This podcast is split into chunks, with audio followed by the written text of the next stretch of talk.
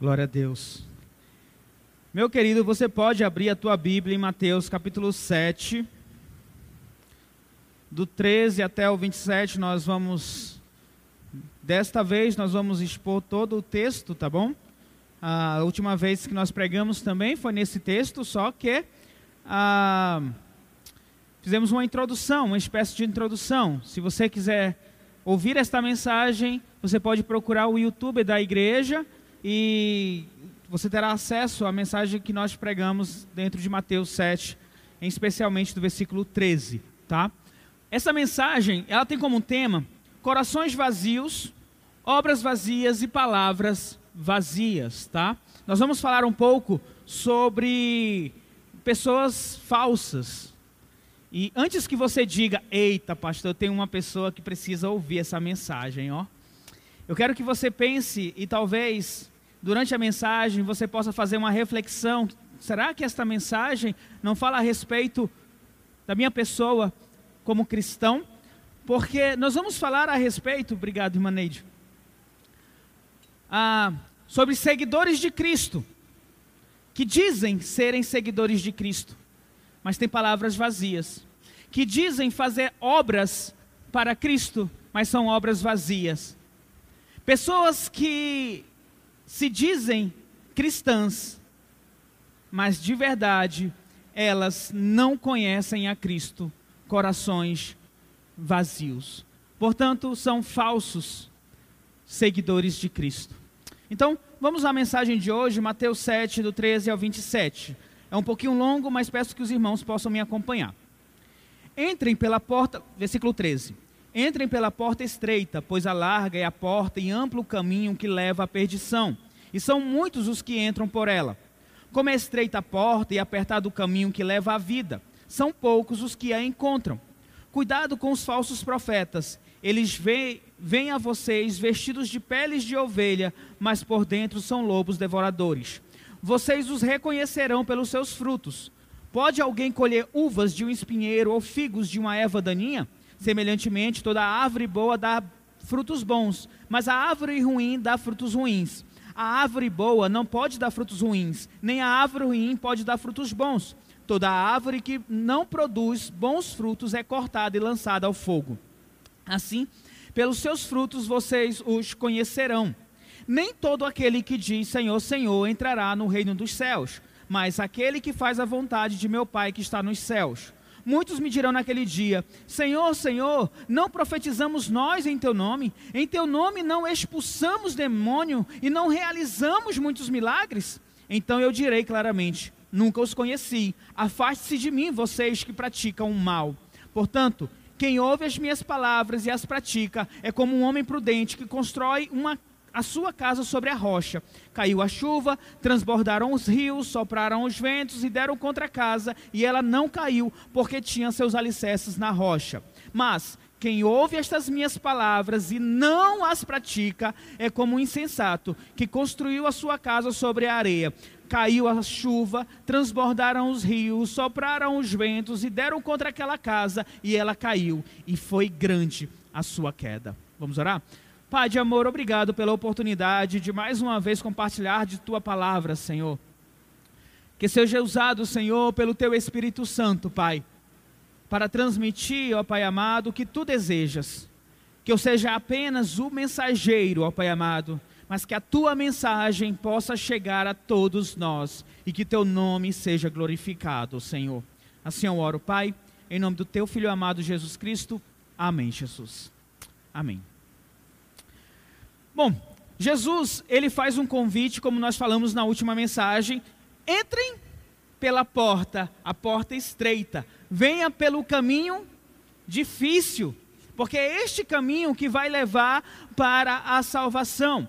E uma coisa você pode ter certeza, meu querido, que se você entra por esta porta, e esta porta é o próprio Senhor Jesus Cristo, porque ele já disse: Eu sou a porta, você está seguro você está seguro porque foi o próprio Deus que conduziu você até o, até o Senhor Jesus Cristo, até a porta, como ele diz em João 6, do 37 até o 40.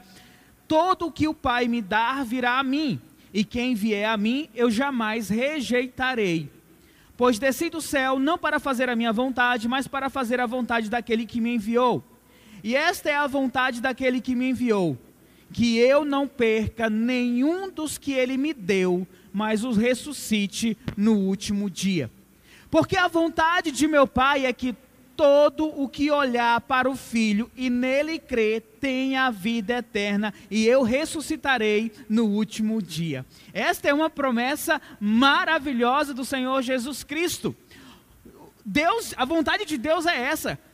Todas as pessoas que olharem para o Filho, que creem no Senhor Jesus Cristo, têm a vida eterna, e Jesus vai ressuscitar no último dia. Essa é uma promessa maravilhosa de que jamais poderemos ser retirados do Senhor Jesus Cristo. Uma vez que estamos com Cristo, seremos para sempre dele. Tudo maravilhoso.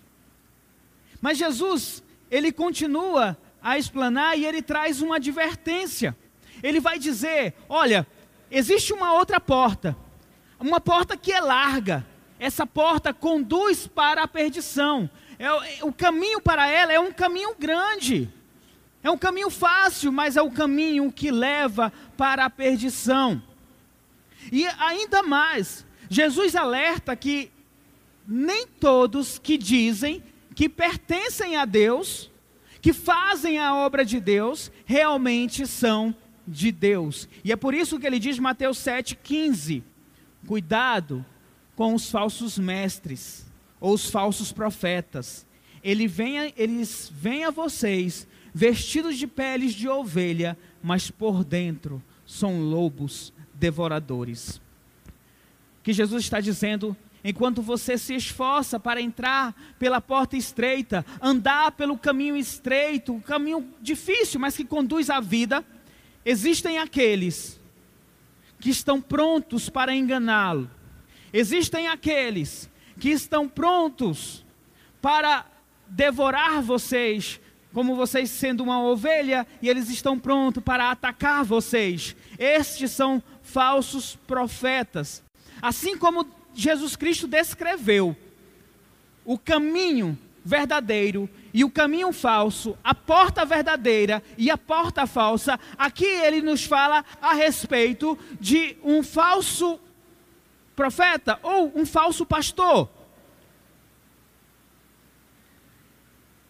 E de fato, existem muitas igrejas e o alerta do Senhor Jesus Cristo é justamente para isso. Existem igrejas, existem pastores que, embora possam admirar a porta estreita, a porta da salvação, possam admirar o evangelho eles não entendem o Evangelho. Eles não entrarão pela porta, pelo contrário, eles conduzirão muitos ao caminho da perdição. Paulo, em Romanos 16, 17 e 18, Romanos 16, 17 e 18, ele faz a seguinte recomendação para os romanos. Ou melhor, a igreja em Roma. Recomendo-lhes, irmãos, que tomem cuidado com aqueles que causam divisões e colocam obstáculos ao ensino que vocês têm recebido. Afastem-se deles. Versículo 18: Pois essas pessoas não estão servindo a Cristo, nosso Senhor, mas seus próprios apetites, mediante palavras suaves e bajulações, enganam os corações dos ingênuos. Paulo diz que existem pessoas, tomem cuidado com elas, que provocam divisões, pessoas que não servem a Cristo servem aos seus próprios interesses. Eles têm palavras suaves, bajuladoras e enganam as pessoas de coração ingênuo, talvez de coração puro. Essas pessoas, esses enganadores que Jesus fala, que Paulo fala, Paulo também falou em 1 Timóteo 4:1 e chamou essas pessoas de espíritos enganadores. Pois o propósito deles é enganar as pessoas com relação às verdades do Evangelho. Elas vestem roupas de servos de Cristo, quando na verdade estão servindo a si próprio, aos desejos egoístas dos seus corações, às suas próprias paixões, ao seu próprio pecado. É por isso que João adverte em 1 João 4,1: Amados, não creiam em qualquer espírito, mas examine os espíritos para ver se eles procedem de Deus, porque muitos falsos profetas têm saído pelo mundo. Em sua, última pregação, a igreja de Éfeso, antes de ir embora, Paulo disse para eles em Atos 20, 29 a 31: Sei que, depois da minha partida, lobos ferozes penetrarão no meio de vocês e não pouparão o rebanho, e dentre vocês mesmos se levantarão homens que torcerão a verdade a fim de atrair discípulos. Por isso, vigiem. Lembre-se que durante três anos jamais cessei de advertir a cada um de vocês, noite e dia, com lágrimas.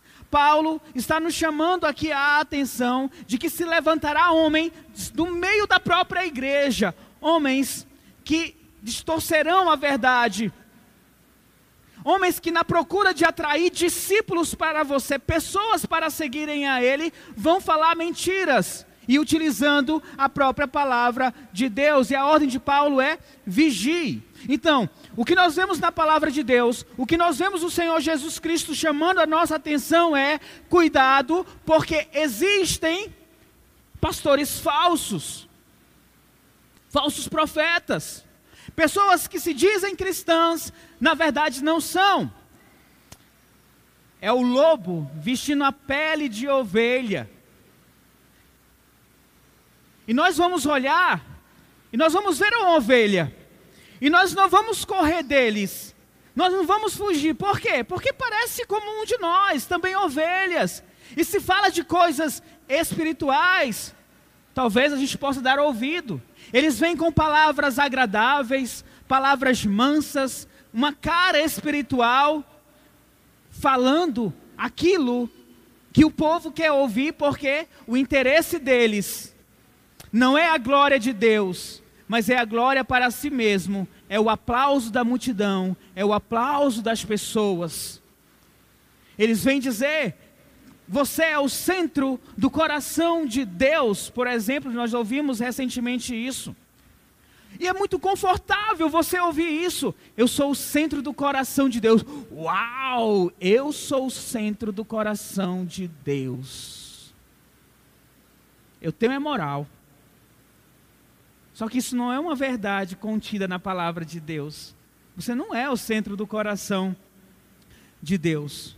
Mas muitas vezes nós queremos ouvir palavras que possam confortar o nosso coração, e nós vamos dizer sim para estas palavras, porque nós nos sentimos confortáveis com elas, e não importa se é uma mentira, não importa se está contra ali a palavra de Deus. Bom, se aquilo está me fazendo bem, então eu vou dar ouvidos. E de fato, muitos ouvirão aos falsos mestres, porque preferem ouvir palavras agradáveis, palavras aduladoras, mesmo que sejam falsas, perigosas e que conduzam ao inferno. 2 Timóteo 4,3, Paulo fala: Pois virá tempo em que não suportarão a sã doutrina, pessoas não vão suportar a verdade do Evangelho, a verdade da palavra de Deus, ele vai dizer, pelo contrário, sentindo coceira nos ouvidos, segundo seus próprios desejos, juntarão mestres para si. As pessoas vão procurar aquilo que lhe agrada ao ouvido, vai procurar mestres, vai procurar pastores que falam aquilo que elas querem ouvir, porque não vão suportar a verdade da palavra de Deus. Então, igrejas onde a verdade é pregada, as pessoas, alguns, muitos, talvez, saem destas igrejas e procuram outras igrejas onde outros pastores falam coisas agradáveis aos seus ouvidos, coisas que lhe traz um certo conforto no seu ego. E não importa se é de acordo com a verdade de Deus. Infelizmente, Existem muitos destes que cultuam ao homem ao invés de cultuar a Deus. O foco é dentro de um culto, o foco é o que Deus pode nos oferecer, o que Deus pode nos dar, quando nós deveríamos nos perguntar: o que eu posso entregar para Deus? O que eu posso dar para Deus? Infelizmente, existem cultos que é muito mais focado em agradar o membro, em agradar as pessoas, do que agradar a Deus. Os púlpitos, ao invés de pregarem a santa palavra de Deus, são muitas vezes usados como vitrine de demônios, é muitas vezes usado para pedir ah, dinheiro, é muitas vezes usadas para engrandecer aquele que está pregando, o nome da pessoa que está pregando, onde a palavra do pastor é mais importante do que a palavra de Deus. Jesus vem dizer: cuidado com estes. E aqui a chamada de Jesus, cuidado com os falsos mestres, com os falsos profetas, não é simplesmente de você perceber ou de você, em algum sentido, dizer: ah, ele está errado.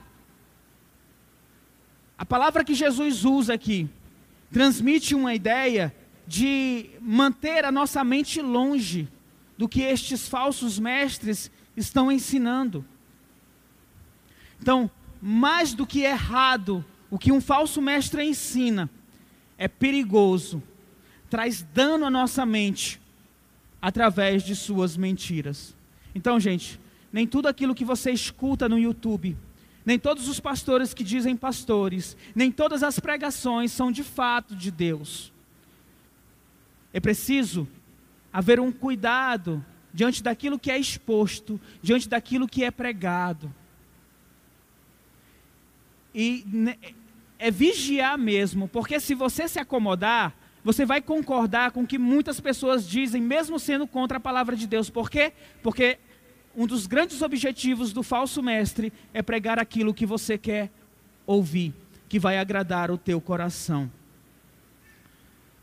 Agora, você pode me perguntar, pastor, como é que a gente pode conhecer um falso mestre? Aí é a sequência dos versículos, Mateus 7, do 16 ao 20. Aí se você tá, se a tua Bíblia está aberta, você vai acompanhar comigo. Mateus 7, do 16 ao 20. Jesus diz assim: Olha, vocês os reconhecerão por seus frutos. Pode alguém colher uvas de um espinheiro ou figos de uma erva daninha? Semelhantemente, toda árvore boa dá bons frutos, mas a árvore ruim dá frutos ruins. A árvore boa não pode dar frutos ruins, nem a árvore ruim pode dar frutos bons. Toda árvore que não, não produz bons frutos é cortada e lançada ao fogo. Assim, pelos seus frutos vocês os reconhecerão. Jesus traz o alerta: cuidado com os falsos profetas. Depois, Jesus diz que nós podemos reconhecê-los através do seu fruto. O fruto é a ação, é aquilo que ele oferece com as suas palavras ou com as suas atitudes.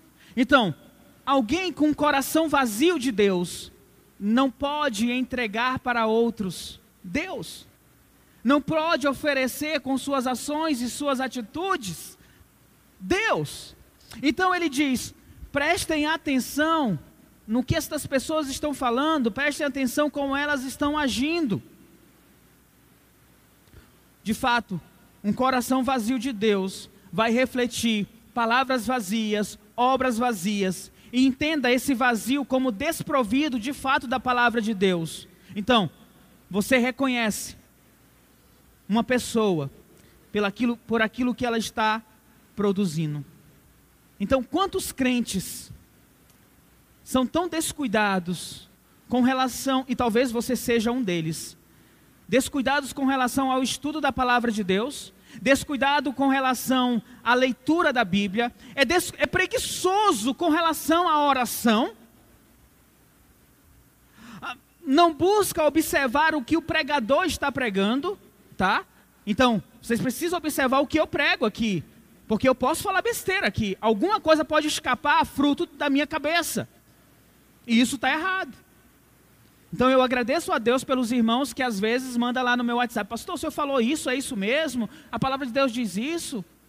Bom, ah, muitos irmãos, além de serem é, preguiçosos com relação à leitura da palavra de Deus, ao estudo, à oração, não participa de escola bíblica dominical, não participa de seminários, falta muitas vezes ao culto que é oferecido onde a palavra de Deus é pregada. Estas pessoas são pessoas que facilmente podem ser enganadas pelos falsos ensinos. Por quê? Porque elas não vão conseguir discernir o que é um fruto bom ou o que é um fruto mau. Porque o fruto bom e o fruto mau não é conforme você acha que é, mas é como a palavra de Deus diz o que é. Então, se é contra a palavra de Deus, é um fruto mau. Se está de acordo com a palavra de Deus, é um fruto bom. Então, os falsos mestres, ele vem com suas palavras agradáveis, com suas palavras positivas, aquilo que você quer ouvir. Você sai da igreja do falso mestre com seu ego inflado, você sai, ah, eu sou o cara, né? Mas o teu coração está vazio da verdade de Deus. O seu ego se encheu, a sua vaidade a, a, a, aumentou. Você é o centro do coração de Deus. Mas a verdade pura da, da palavra de Deus, teu coração, a tua mente está vazia. E como eu disse, muitos querem dar ouvidos e não avaliam que aquilo que está sendo pregado, ou a vida daquele que prega, daquele que ensina, está de acordo com a palavra de Deus. Jesus diz: prestem atenção nos frutos desta pessoa. Porque existe muito crente que quer incentivo, quer ser incentivado, mas não quer a correção. Então, se uma igreja sempre está me incentivando, essa é a igreja que eu quero estar. A igreja sempre está me corrigindo? Não, eu não quero estar nessa igreja. Muitos estão à procura de palavras ah, positivas e negam muitas vezes quando uma palavra é negativa. No caso, para você. Por exemplo, uma palavra negativa. A palavra de Deus diz assim: para você, alegre-se no sofrimento. Aí você vai dizer, não, sem condições. Eu vou me alegrar no sofrimento? Tá doido? Esse pastor tirou da onde? Né? Aí o pastor abre lá na palavra de Deus, Filipenses, eu não sei o texto, tá, gente? Desculpa. Mas alegre-se no sofrimento, está na palavra de Deus. Você vai dizer: Não, eu não quero ouvir isso alegrar no meu sofrimento. Eu quero dizer, você vai passar pela prova dando glória a Deus. Você quer ver o quê? Você vai ser mais do que vencedor, você vai ser curado, você vai ser colocado acima das multidões, você vai ter, ser próspero na tua vida, você vai ganhar no Roraicap. Não é isso que querem ouvir? Não é se alegrar no sofrimento, mas a palavra de Deus diz: se alegre no sofrimento. Alguém manda para mim esse texto aqui, para mim não passar de mentiroso, por favor. Bom, ah, bom, meus irmãos, Satanás, isso é uma verdade. John MacArthur ele diz assim: Satanás gosta de usar o próprio povo de Deus para promover o seu trabalho mal buscando, se possível, até mesmo arrancá-los de Deus. E eu concordo com o pastor, que o pastor diz. Satanás usa pessoas que estão no meio da igreja para poder fazer este trabalho mal, para desviar as pessoas do caminho de Deus. Mateus 24, 24 diz, Jesus diz, pois aparecerão falsos cristos e falsos profetas que realizarão grandes sinais e maravilhas para, se possível, enganar até os eleitos. Aparecerão pessoas falsas que podem realizar grandes sinais, podem realizar grandes maravilhas que você vai dizer: "Uau, olha o que essa pessoa faz, só pode ser de Deus", mas na verdade aquela pessoa ela quer enganar os escolhidos de Deus. Então, a palavra de Jesus é: tomem cuidado, prestem atenção no fruto destas pessoas. O que ela está oferecendo? Na minha casa tinha um. Quando eu me mudei, no fundo do quintal, tinha um limoeiro. Já havia vários anos que não dava um limão sequer. eu disse para minha esposa: vamos arrancar. Por quê? Porque não servia. Nem sombra atraía muita formiga. Ah, não servia para nada. Então nós vamos arrancar. E a minha esposa disse: pode arrancar. Só que já sabe, né? Demorou foi meses para decidir arrancar. Mas a minha mãe, ela disse: eu vou salvar esse limoeiro. Então ela preparou ali a terra, ela colocou adubo. De fato, agora o limoeiro dá limão. Ele dá limão. E sempre agora. Eu não arranquei aquele limoeiro, por quê? Porque ele começou a dar frutos. Mas se ele não tivesse dado frutos, com certeza eu iria arrancar. O que Jesus está dizendo é o seguinte: gente, preste atenção no fruto. Porque se o fruto é mau, tome cuidado. Porque aquela árvore que dá frutos maus, ela é arrancada e ela é jogada no fogo. Entenda-se esse fogo como um inferno, tá, gente? Entenda-se como um inferno. Então, aqueles falsos mestres e os seguidores dos falsos mestres, pessoas que dão frutos maus, são desobedientes à palavra de Deus. A advertência do Senhor Jesus Cristo é: cuidado, porque serão arrancados e jogados ao fogo. E mais uma vez eu repito: entenda-se esse fogo como o inferno. Então, gente, que tipo de frutos você tem dado? Pegando aqui uma outra ilustração com dar frutos, por exemplo, um limoeiro, por exemplo, ele dá limão, né? E a mangueira dá manga. Não tem como uma mangueira dar limão. Se uma mangueira dá limão, na verdade aquela mangueira é o limoeiro, porque é o fruto que vai dizer quem é aquela árvore, não é verdade? Então preste atenção. Se você é cristão, se você é um seguidor de Cristo, você vai falar palavras, você vai ter obras, as suas ações serão ações de quem segue a Cristo serão ações conforme a palavra de Deus. Agora, se você não for de Cristo, se você serve a este mundo mal, os seus frutos serão de acordo com este mundo mal, será pecados. Serão pecados. E se você na tua vida tem produzido pecados atrás de pecados, me diga, qual é a sua árvore a árvore de Deus ou a árvore deste mundo? Você sabe a resposta. Se você vê pornografia, se você vê pornografia, se você mente, se você é infiel, você acha que pertence a quem? Com certeza não é o reino de Deus. Porque de Deus a gente não zomba. Aqueles que estão em Cristo, de fato, são filhos de Deus. As coisas velhas já passaram e eis que tudo se fez novo. Não pense que se você planta pecado, você vai colher salvação. Se você planta pecado, você não colhe salvação. Entenda isso, por favor.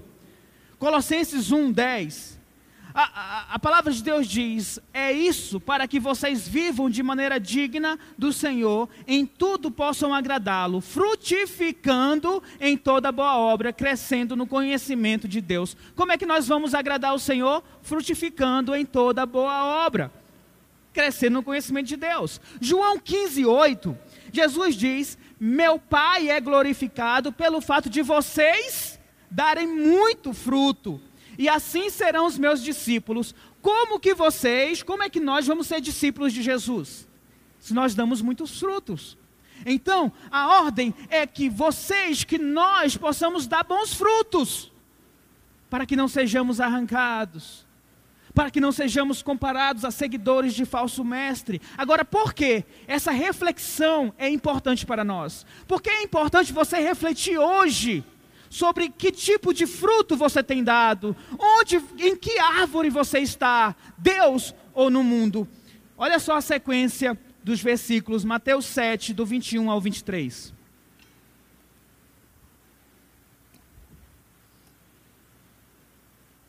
Mateus 7, do 21 ao 23.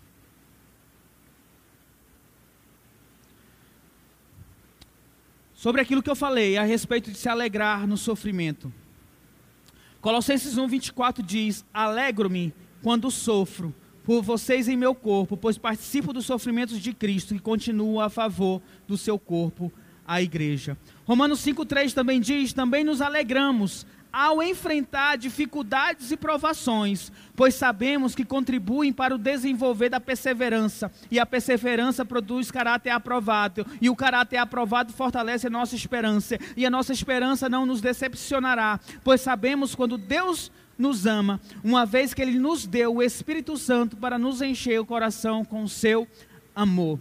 Então ele diz: alegre-se por enfrentar dificuldades, alegre-se no sofrimento, porque isso vai fazer com que você cresça, com que você amadureça, com que dependa mais de Deus, tá? Então isso é bom, não é ruim. Bom, o texto diz de Mateus 7, do 21 ao 23, nem, gente, olha só esse texto. Nem todo aquele que me diz Senhor, Senhor, entrará no reino dos céus, mas apenas aquele que faz a vontade de meu Pai que está nos céus. Muitos me dirão naquele dia: Senhor, Senhor, não profetizamos nós em teu nome, em teu nome não expulsamos demônio e não realizamos muitos milagres.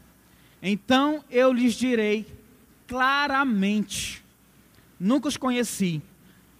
Afastem-se de mim, vocês que praticam o mal.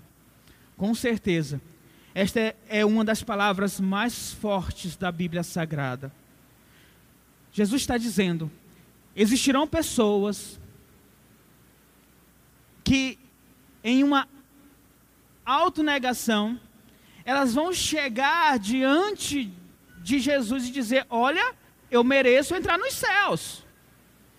Senhor, Senhor, eu mereço entrar nos céus. No teu nome eu fiz, ó, expulsei demônio, fiz isso, fiz aquilo. Jesus vai dizer para essas pessoas claramente: eu não conheço vocês. Eu não sei quem vocês são. Que palavras duras de Jesus. Vamos tentar entender isso. Jesus apresenta para nós duas formas de autonegação destas pessoas. Primeiro, é pelas palavras. Elas dizem Senhor, Senhor, por aquilo que elas falam. Elas dizem, não, eu mereço entrar no céu. Por quê? Porque eu te chamo de Senhor. Eu te chamo, eu te digo que você é Senhor. Então eu mereço entrar no céu. E depois, a, a segunda autonegação é eles acharem que podem entrar no céu ah, porque eu fiz coisas na tua obra. Eu expulsei demônios, eu curei, eu fiz milagres. Mas mesmo assim, Jesus vai dizer: Eu não reconheço vocês. Porque não é apenas você falar, eu sou cristão ou você cantar. Não é apenas ah, você fazer, não porque eu ajudo o pastor, porque eu faço isso, eu faço aquilo, eu fiz, a, eu orei, a pessoa foi curada. Não é você falar ou você fazer. Você precisa ser. Você precisa ser servo do Senhor Jesus Cristo, escravo de Cristo, seguidor de Cristo. A palavra de Deus precisa permanecer em você. Por quê? Porque você já é filho de Deus. Então, a confrontação aqui é com as pessoas que acham que podem entrar no reino de Deus, porque tem coisas que aparentemente são espirituais. Perceba também que Jesus não está falando para ateus, Jesus não está falando para agnósticos, Jesus não está falando para pessoas que sem religião, Jesus está falando para pessoas que têm religião, pessoas que vão para a igreja, pessoas que colocam versículos no Instagram, pessoas que usam a faixa 100% Jesus Cristo. Jesus está falando para essas pessoas que cantam louvores, que ouvem a mensagem. Eu não conheço vocês. Pessoas que acham que estão no caminho correto, no caminho ah, estreito, no caminho que conduz para a salvação, mas na realidade estão no caminho que conduz para o inferno. E é duro isso, né? É duro falar isso. Quando eu escrevi aqui, eu disse, ah, talvez eu não vá colocar isso, porque é uma palavra dura. Mas ela está aqui, porque é uma realidade. E quer ver uma realidade ainda? Maior ainda? É que aqui nesse auditório, entre vocês, Talvez tenham pessoas que acham que merecem o céu, mas não merecem. Por quê? Porque ainda não são servas do Senhor Jesus Cristo. Porque ainda não entregaram de fato a sua vida para o Senhor Jesus Cristo. Porque ainda não atenderam o convite: entrai pela porta estreita. porque ainda não atenderam a solicitação de Jesus: vinde a mim. E esta é uma realidade. Eu quero trazer aqui para vocês, rapidamente, três razões que as pessoas que levam as pessoas a se auto-enganarem achando que merecem o céu. A primeira é com relação à salvação. Muitas pessoas dizem ou acham que a salvação é apenas dizer: "Ah, eu creio em Jesus. Ah, eu levanto a minha mão. Ah, eu fiz uma oração dizendo que eu creio. Beleza? Já disse que eu creio, já orei, tem festa no céu por causa de mim, agora eu estou salvo." E ignoram a sua vida cotidiana, as suas ações, as suas obras, ignoram o seu dia a dia dentro da tua casa, na relação com a esposa, com os filhos, praticam pecado em casa, praticam pecado no trabalho, praticam pecado na internet, mas eu estou salvo, por quê? Porque eu orei. Eu estou salvo porque eu disse lá para o pastor que eu quero aceitar Jesus Cristo. Gente, João 8, 31, Jesus diz: se vocês permanecerem firmes na minha palavra, verdadeiramente serão os meus discípulos. Você precisa de fato crer no Senhor Jesus Cristo. Confessar, eu creio no Senhor Jesus Cristo, mas precisam permanecer na palavra de Cristo, para que de fato vocês sejam seguidores de Cristo. Então, é uma, a, a evidência de que você é um salvo é que você vive em obediência constante à palavra de Deus. Se vocês permanecerem firmes, verdadeiramente serão os meus discípulos. Não é apenas falar, eu aceito Jesus, ou eu vou para a igreja, mas é permanecer nesta palavra, porque palavras vazias podem ser ditas. E você pode se auto-enganar dizendo: Não, eu vou para a igreja, eu já, eu já aceitei Jesus Cristo como meu único de Salvador, então está de boa. Olha o teu fruto. Olha o teu pecado. Uma outra, um outro ponto é uma visão defeituosa da graça de Deus. As pessoas, muitas pessoas olham que a graça de Deus perdoa os pecados e pronto. Então, ah, Deus já perdoou meus pecados. E assim, ah, ah, eu já vou ser salvo. Por quê? Porque já perdoou meus pecados. É graça de Deus. Onde abundou o pecado, superabundou a graça de Deus. Agora, a graça me dá um salvo-conduto, um cheque em branco, para que eu possa aproveitar a minha vida. E a pessoa que acha que está sobre a graça de Deus, talvez ache que pode sair pecando. Afinal, no céu eu não vou pecar. Então eu vou logo aproveitar essa vida aqui, vou aproveitar os prazeres, os prazeres que essa vida tem, vou aproveitar aqui que tem a, a, a, muitas coisas boas que este mundo oferece. Perfeito. A graça de Deus está sobre a minha vida, eu vou ser salvo. Não é por aí, meu querido.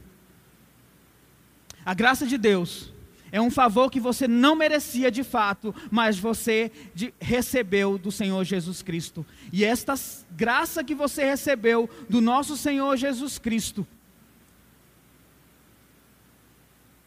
é para que você possa andar em obediência a Ele, à vontade dEle. É para que você possa permanecer firme nele e que uma vez que você tenha pecado, você possa novamente chegar diante do trono da graça de Deus em arrependimento pelo teu pecado.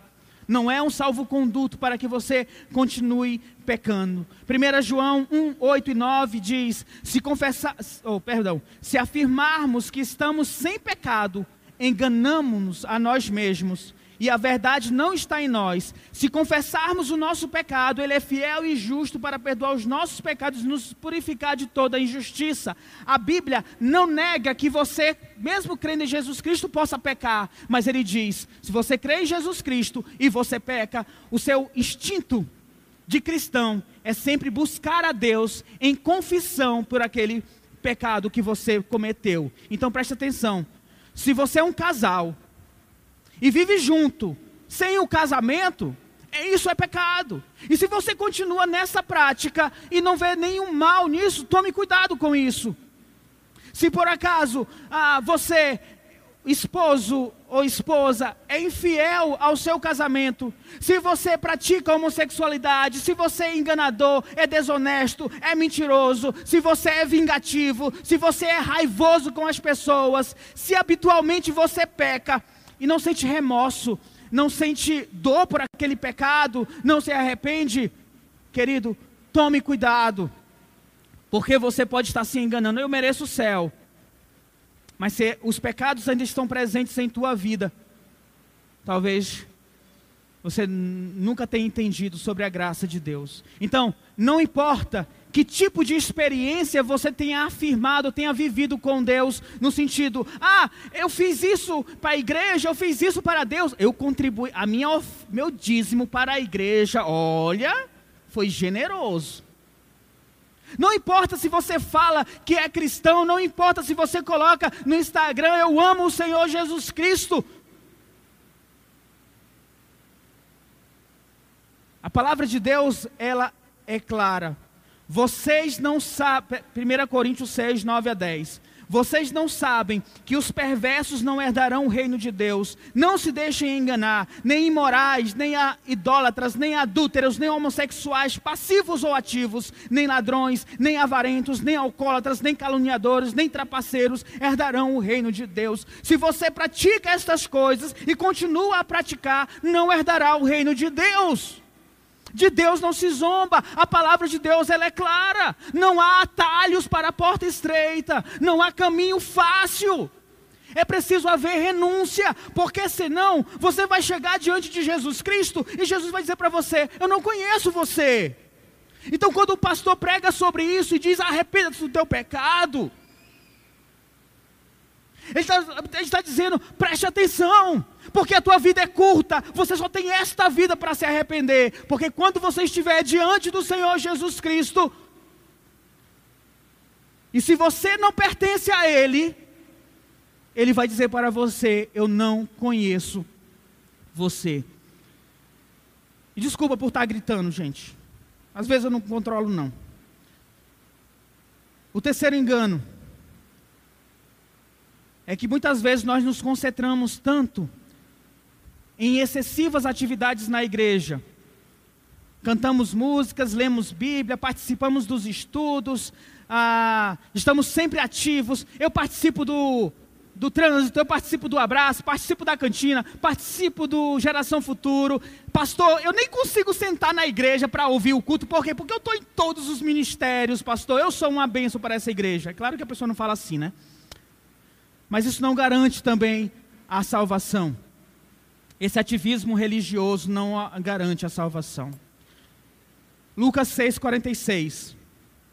Jesus diz: Por que vocês me chamam Senhor, Senhor, e não fazem o que eu digo? Eita. Não tem como você falar Senhor, Senhor. Eu amo Jesus. Ah, Jesus, eh, sou apaixonado por Jesus. Mas se você não faz o que Jesus diz, o que está nas Escrituras Sagradas, são apenas palavras vazias, fruto de um coração vazio. E para concluir, meu querido irmão, está avançando um pouquinho do horário, mas paciência, por favor.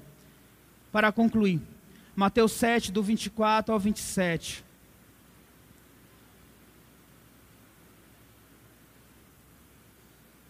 Portanto, quem ouve estas minhas palavras e as praticas é como um homem prudente que construiu a sua casa sobre a rocha. Caiu a chuva, transbordaram os rios, sopraram os ventos e deram contra aquela casa. E ela não caiu porque tinha seus alicerces na rocha, a outra casa.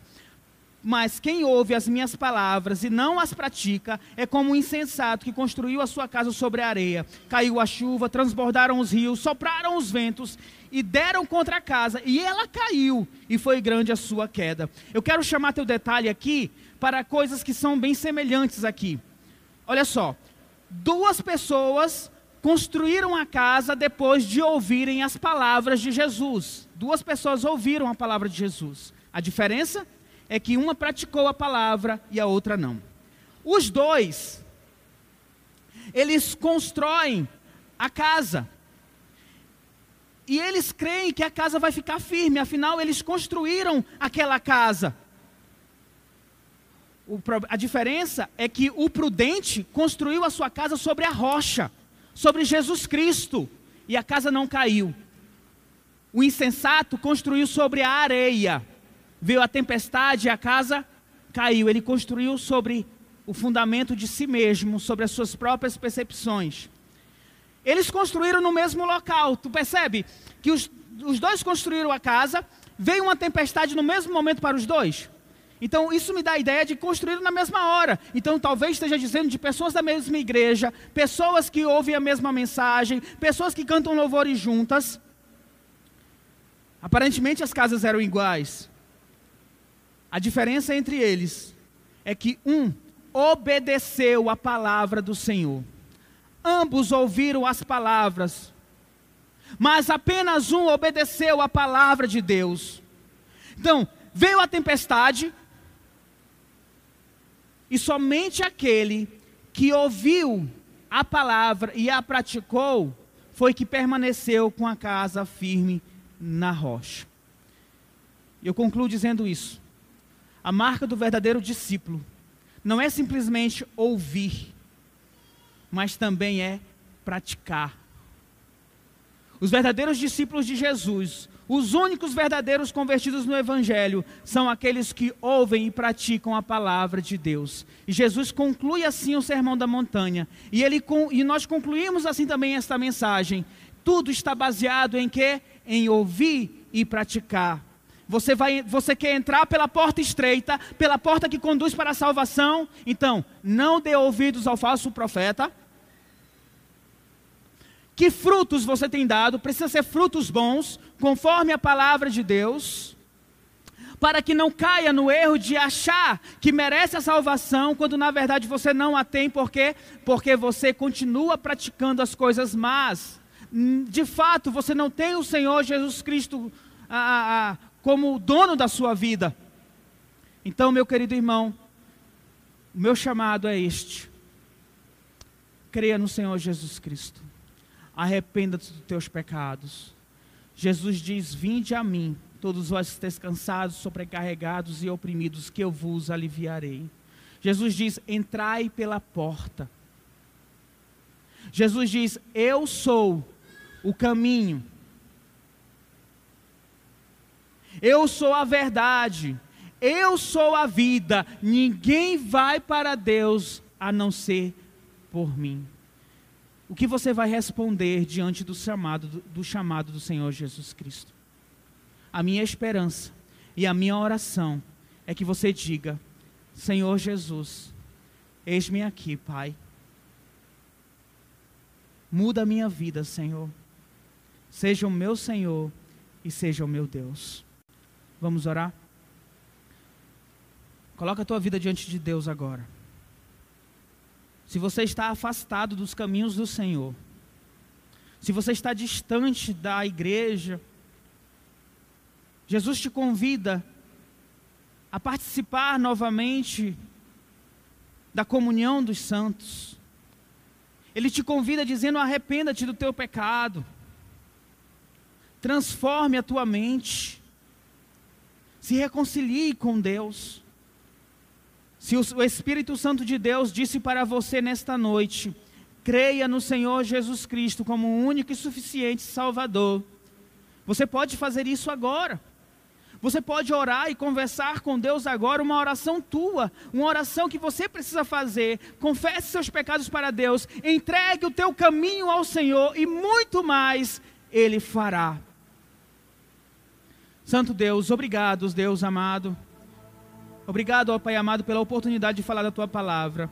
Que teu Espírito continue a falar aos meus irmãos e que possa trazer salvação àqueles que necessitam da salvação. Que possa trazer arrependimento de pecados, porque a tua palavra é muito clara, Senhor.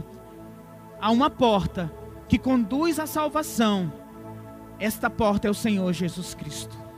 Que todos nós possamos entrar por esta porta, a porta verdadeira e que teu nome seja glorificado. Assim nós oramos, Pai, em nome do Senhor Jesus Cristo. Amém.